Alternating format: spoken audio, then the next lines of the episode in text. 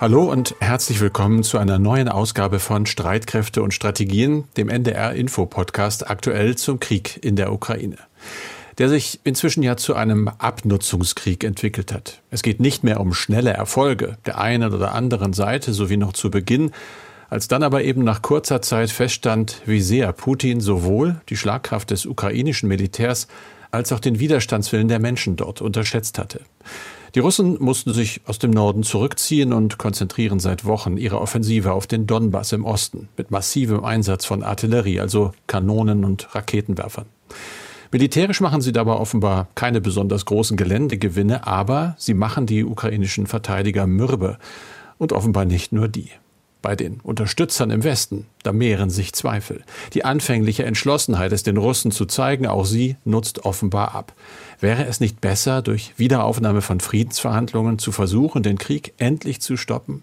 Selbst wenn die Ukraine dafür Städte und Gelände an die Russen verlöre? Und wie lange hält Europa dem Druck der steigenden Inflation und Preise, unter anderem für Energie und Lebensmittel, noch stand? Eine Umfrage, die von der Denkfabrik European Council on Foreign Relations veröffentlicht worden ist, gibt Antworten. Während weiterhin mehr als zwei Drittel der Befragten einzig Moskau für den Krieg verantwortlich machten, wollten schon 35 Prozent trotzdem, dass dieser Krieg so schnell wie möglich beendet wird, selbst auf Kosten ukrainischer territorialer Zugeständnisse, während nur noch 22 Prozent sagten, dass es so lange dauern sollte, bis Russland bestraft und das gesamte Land der Ukraine wiederhergestellt sei. 20 Prozent konnten sich nicht zwischen dem sogenannten Friedens und dem Gerechtigkeitslager entscheiden. Der Rest gab gar keine Antwort. Also bei allen militärischen Problemen einem politischen Ziel scheint Putin näher zu kommen, nämlich der Erosion unserer europäischen Geschlossenheit. Diese Umfrage, die ist natürlich eines der Themen in unserem Podcast. Dazu geht es um die militärische Lage nach einem weiteren Wochenende voller blutiger Kämpfe im Donbass. Es geht um freiwillige zivile Helfer in der Ukraine und um die nur scheinbare Ruhe etwa in den Gegenden des Landes, die von der russischen Armee zunächst besetzt waren, dann aber wieder aufgegeben worden sind. Ich rede darüber, wie immer, mit Andreas Flocken, dem sicherheitspolitischen Experten bei NDR Info. Mein Name ist Carsten Schmiester. Ich arbeite in der Aktuellredaktion und dieses Gespräch nehmen wir auf am Montag, den 20. Juni um 16 Uhr. Andreas, wie immer, zunächst mit dem Blick auf die Lage und das heißt eben auf den Donbass. Ja, im Donbass haben die russischen Streitkräfte weiterhin die Initiative. Es werden Vorstöße in verschiedenen Orten gleichzeitig gemeldet, aber trotzdem gibt es nach wie vor keine größeren Geländegewinne. Das zeigt sich ja vor allem in Severo-Donetsk. Über diese Stadt haben wir ja immer wieder gesprochen. Dort kontrollieren russische Verbände bereits seit Tagen weite Teile, aber es ist ihnen bis heute nicht gelungen, die Stadt komplett unter ihre Kontrolle zu bringen. Die vollständige endgültige Einkreisung ist noch immer nicht gelungen. Allerdings haben die russischen Streitkräfte im Osten von Severo-Donetsk eine nahegelegene Ortschaft eingenommen. Trotzdem bleibt festzuhalten, die russischen Truppen versuchen bereits seit Tagen mit Hilfe von massivem Artilleriefeuer den ukrainischen Widerstand zu brechen. Doch sie sind bisher nicht sonderlich erfolgreich, denn wie gesagt, es gibt nur begrenzte und kleinere Geländegewinne.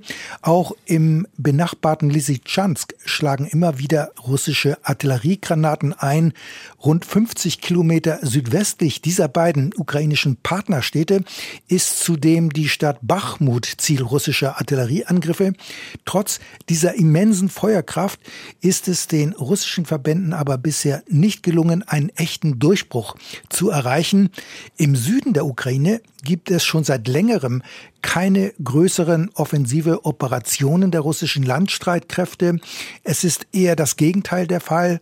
Dort äh, sind die ukrainischen Verbände, die versuchen, verlorene Räume zurückzugewinnen. Teilweise ist ihnen das auch gelungen. Hier sind die russischen Truppen in der Defensive und versuchen, die ukrainischen Gegenangriffe abzuwehren. Was sind denn, Andreas, die Gründe dafür, dass insbesondere jetzt im Osten, also im Donbass, die Offensive nur schleppend vorankommt, obwohl ja, das sagst du auch immer wieder, die russische Armee massiv überlegen ist, was die Feuerkraft angeht? Ja, ich finde, es zeigt sich, dass eine riesige Überlegenheit beim Artilleriefeuer allein nicht ausreicht, um Gelände zu nehmen und zu halten. Dafür werden Soldaten, dafür wird Infanterie benötigt, gut ausgebildete Soldaten. Doch damit haben die russischen Streitkräfte ein großes Problem. Es hat in den vergangenen Wochen immer wieder Berichte gegeben, dass es für die Militärführung extrem schwierig ist, die erlittenen hohen Verluste adäquat zu ersetzen. Das heißt, es fehlen Soldaten, es fehlt Personal in den angeschlagenen taktischen Bataillonen Aktionsgruppen. Diese Verbände haben normalerweise eine Stärke von bis zu 900 Soldaten. Durch die Kämpfe sind sie aber geschwächt worden, haben teilweise mehr als 50 Prozent ihrer Soldaten verloren. Und es ist schwierig, diese Verbände, wie die Militärs so flapsig sagen, aufzufüllen. Das heißt, ihre Kampfkraft ist nicht so wie zu Beginn des Krieges. Und diese taktischen Bataillonsgruppen werden dann aber trotzdem durchaus auch geschwächt wieder in Marsch gesetzt, weil eben der Ersatz schwierig ist.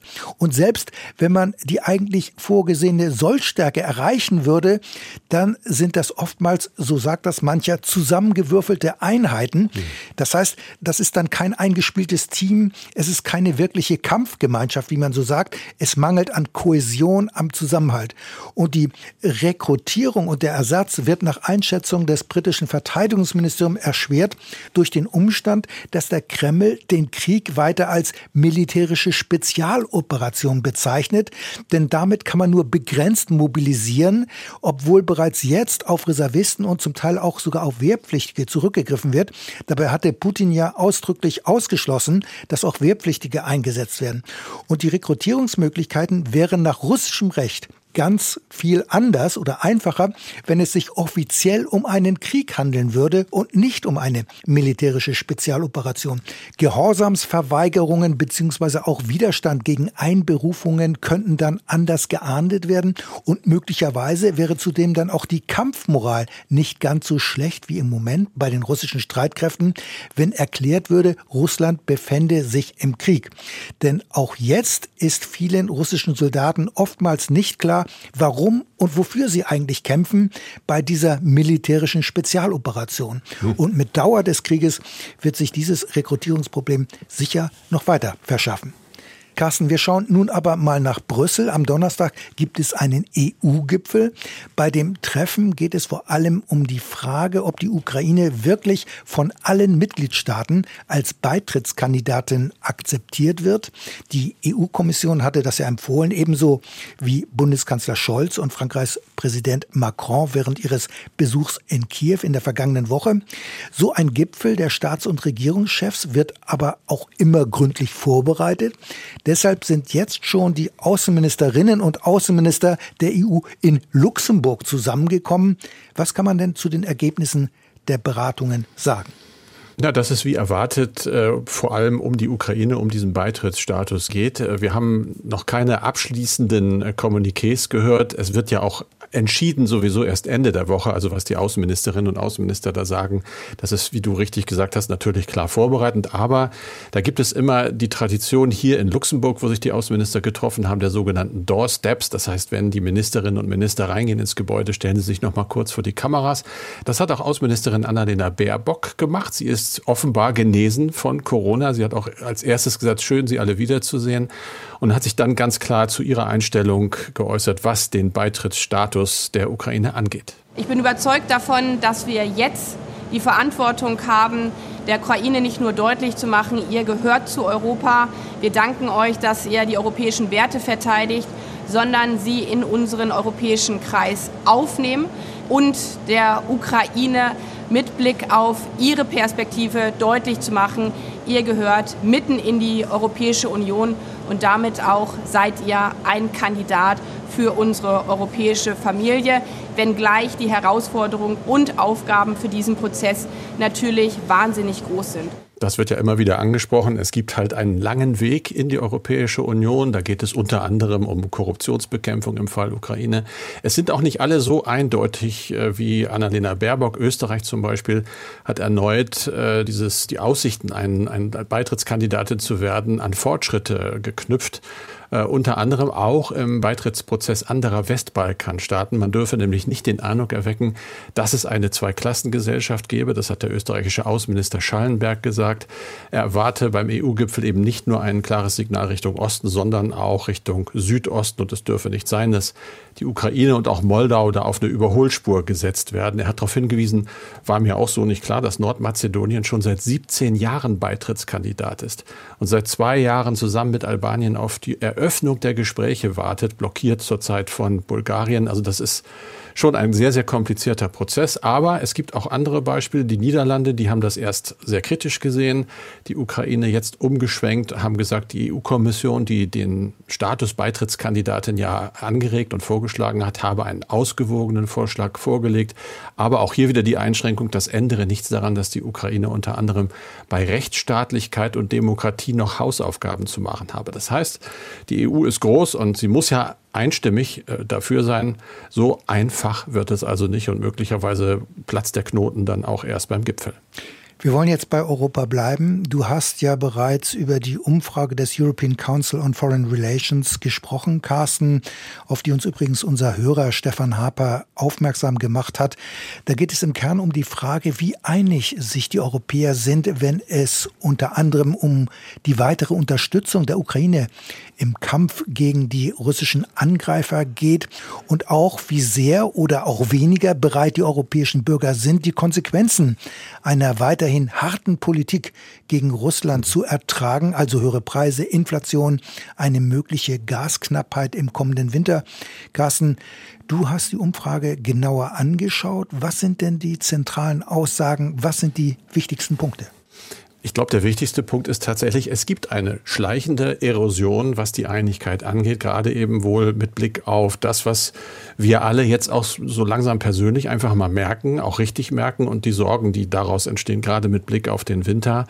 Dieser Think Tank schreibt, dass während sich der Krieg in der Ukraine jetzt über den vierten Monat hinzieht, die Europäer schon einig darin sind, weiterhin Kiew zu unterstützen, aber sie sind sich uneins darüber, wie lange sie noch bereit sind, die wirtschaftlichen Folgen des Konfliktes zu ertragen.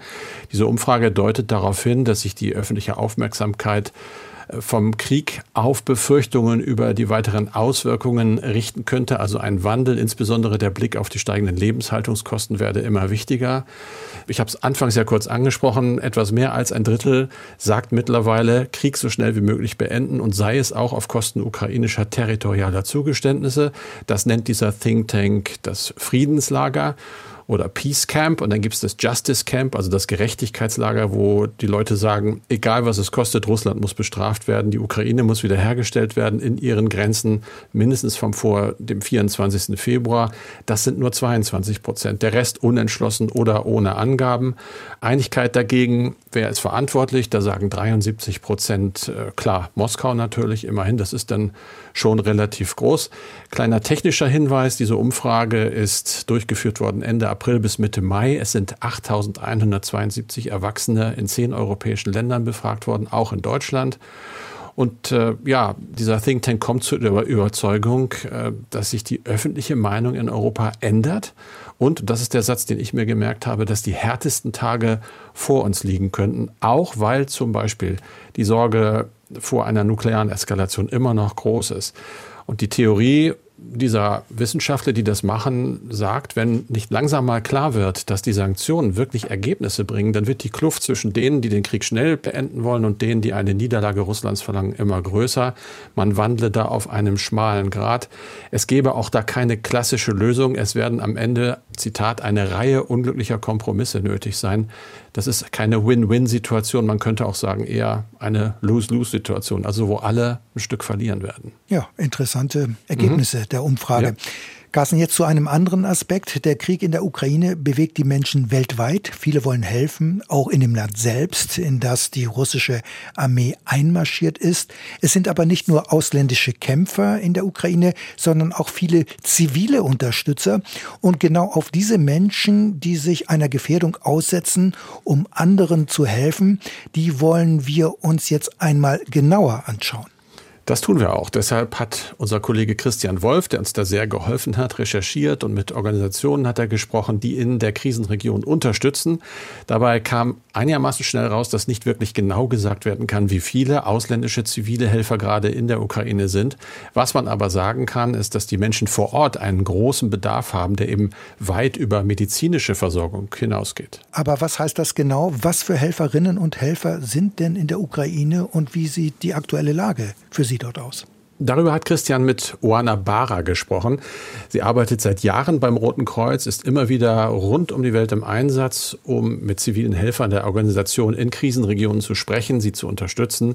Sie war erst kürzlich in den Nachbarländern und auch in der Ukraine selbst unterwegs und weiß daher sehr genau, wo das Deutsche Rote Kreuz gerade unterstützt. Wir haben viele Gesundheitsexperten, Logistikexperten. Wir haben aber auch Freiwillige des Deutschen Roten Kreuzes aus verschiedenen Landesverbänden im Einsatz gehabt, an verschiedenen Stellen in Polen, aber auch in der Ukraine. Hilfsgüter wurden mit dem IKK zusammen in die Ukraine gefahren. Wir haben Freiwillige, die momentan im Süden in Odessa und um Mykolaiv Menschen transportieren, die verletzt sind. Also das sind doch schon komplexe äh, Sachverhalte und komplexe Situationen und viele Kollegen in, in verschiedenen Formen im Einsatz äh, überall in der Ukraine und wie gesagt eben auch in den umliegenden Ländern. Das Deutsche Rote Kreuz ist aber natürlich nicht die einzige Organisation, die vor Ort arbeitet und der ukrainischen Zivilbevölkerung hilft. Bei weitem nicht. Man kann eigentlich sagen, sagt Christian in seiner Recherche, dass fast alle karitativen Einrichtungen in dem vom Krieg gebeutelten Land zusammenarbeiten und freiwillige Helfer im Einsatz haben, zum Beispiel Ärzte ohne Grenzen, die nach eigener Auskunft mit einem großen multinationalen Team dort äh, im Einsatz sind, mit Pflegern, mit Ärztinnen und Ärzten, mit Projektkoordinatoren, auch Psychologen, sicher ganz wichtig, und auch Logistikern natürlich. Die Organisation hat jetzt sogar die Hilfe noch ausgeweitet, weil sich die Zahl der Menschen, die vom Krieg im eigenen Land vertrieben werden, ständig erhöht. So haben sich nach Angaben von Ärzte ohne Grenzen allein in der Region Dnipropetrovsk so etwa 220.000 Ukrainerinnen und Ukrainer gesammelt, suchen dort Schutz, während mehr als 120.000 Menschen in der Stadt Saporischia angekommen sein sollen. Und deswegen sind offenbar viele Gebäude dort in Notunterkünfte umgewandelt worden ja, was sollen sie machen? Die Teams von Ärzte ohne Grenzen haben die Zahl der von ihnen unterstützten Notunterkünfte tatsächlich erhöht. Sie betreiben mobile Kliniken an mehr als 70 Orten in und um Dnipro und Saporischia, aber auch hier in Deutschland gibt es weiterhin die Unterstützung von freiwilligen Helfern, wie beispielsweise in Kiel. Da haben sich etwa 260 Menschen zusammengefunden, die Hilfsgüter für die Ukraine sammeln. Das Ganze geschieht unter dem Dach des DGB, dort der Region Kiel. Mit dem Geschäftsführer Frank Hornschuh hat sich Christian unterhalten. Da muss es natürlich einen engen Kontakt zu ukrainischen Stellen geben, sonst würden solche Initiativen wohl nicht funktionieren. Genau, und ich denke, der Kontakt ist eng und auch dauernd, permanent eigentlich. Kleidung, Wasser, Lebensmittel, Medikamente, sogar medizinische Geräte, all das haben die Helfer aus Kiel nämlich inzwischen organisiert und dabei arbeiten sie ganz eng mit einer zivilen Hilfsorganisation in der Ukraine zusammen, bekommen zudem Unterstützung von der deutsch-ukrainischen Gesellschaft in Kiel und dem Konsulat in Hamburg und so soll sichergestellt werden, dass die Hilfsgüter auch genau da ankommen, wo sie gebraucht werden.